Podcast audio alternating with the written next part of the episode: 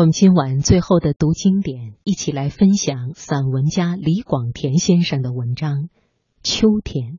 生活总是这样散文式的过去了。虽然在那早春时节，有如初恋者的心情一样，也曾经有过所谓狂飙突起，但过此以往，船便永浮在了缓流上。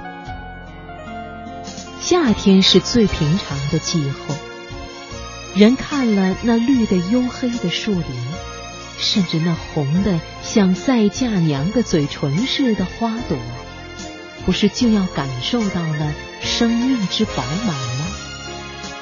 这样饱满无异于完结，人不会对它默默的凝视，也不会对它有所沉思的。那好像要烤焦了的大地的日光，犹如要把人们赶进墙缝里去一般，是比冬天还更使人讨厌。而现在是秋天了，和春天比较起来，春天是走向生的路，那个使我感到大大的不安，因为我自己是太弱了。甚至抵抗不过这自然的季候之变化。为什么听了街巷的歌声便停止了工作？为什么听到了雨滴便跑出了门外？一只幼羊，一朵诗云，为什么就要感到了疯狂？我自恨不能和他雨水和谐，他鼓作的我太不安定了。我爱。然而我也恨他，及至到夏天成熟了，这才又对他思念起来。但是到了现在这秋天，我却不记得对于春天是些什么情长了。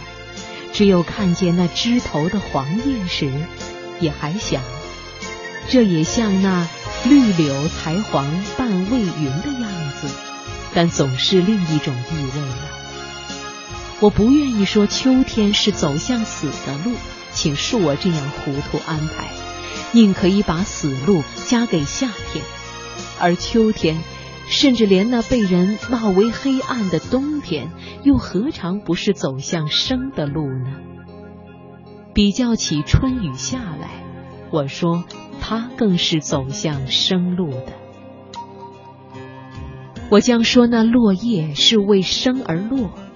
而且那冰雪之下的枝条里面，正在酝酿着生命之意，而他们的沉着的力，他们的为了将来、为了生命表现出来的，这使我感到了什么呢？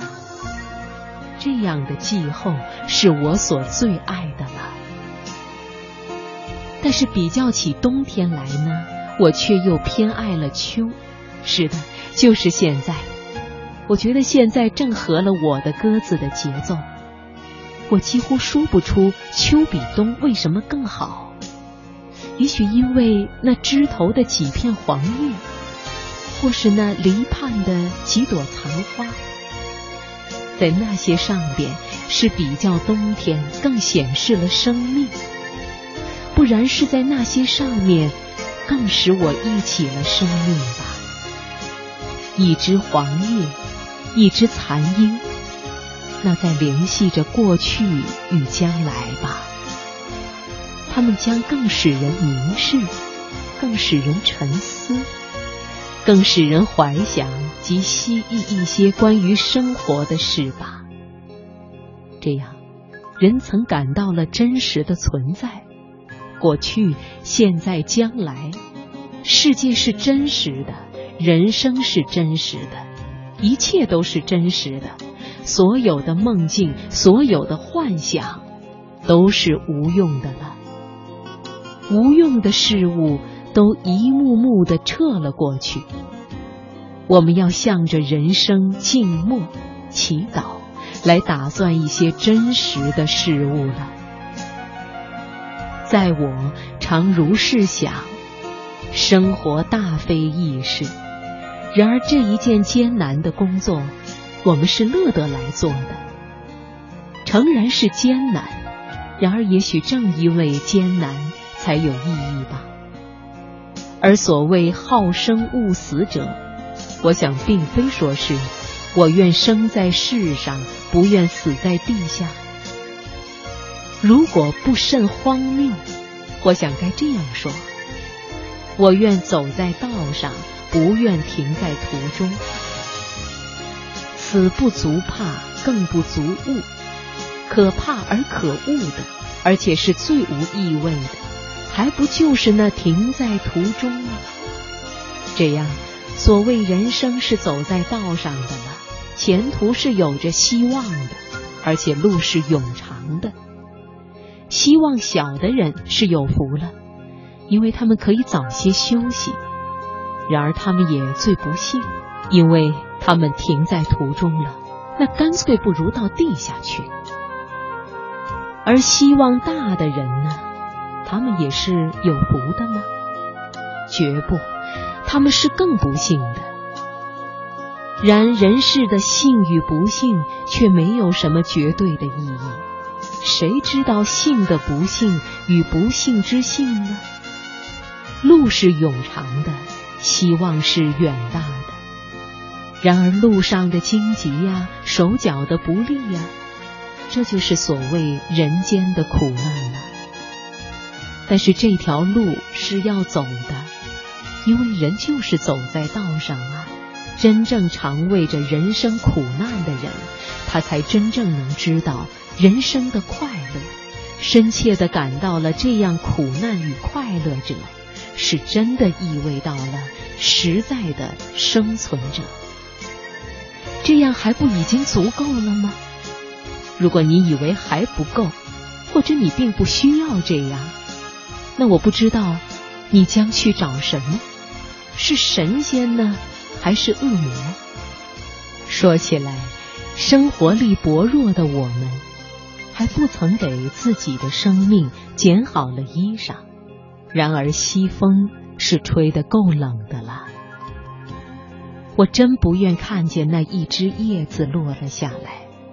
但又知道，这叶落是一回必然的事。于是，对于那一枝黄叶，就要更加珍惜了；对于秋天，也就更感到了亲切。当人发现了自己的头发是渐渐的脱落时，不也同样的对于头发而感到珍惜吗？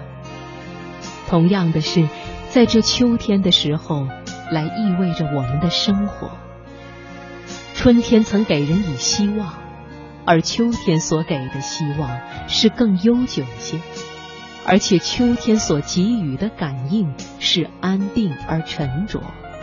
他又给了人一只恐怖的鞭子，因为人看了这位邱先生的面容时，也不由得不自己照一照镜子了。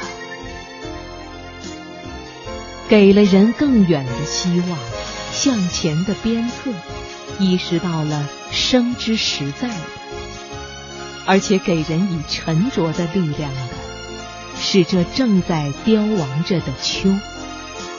我爱秋天，我对于这荒凉的秋天，就有如一位多年的朋友。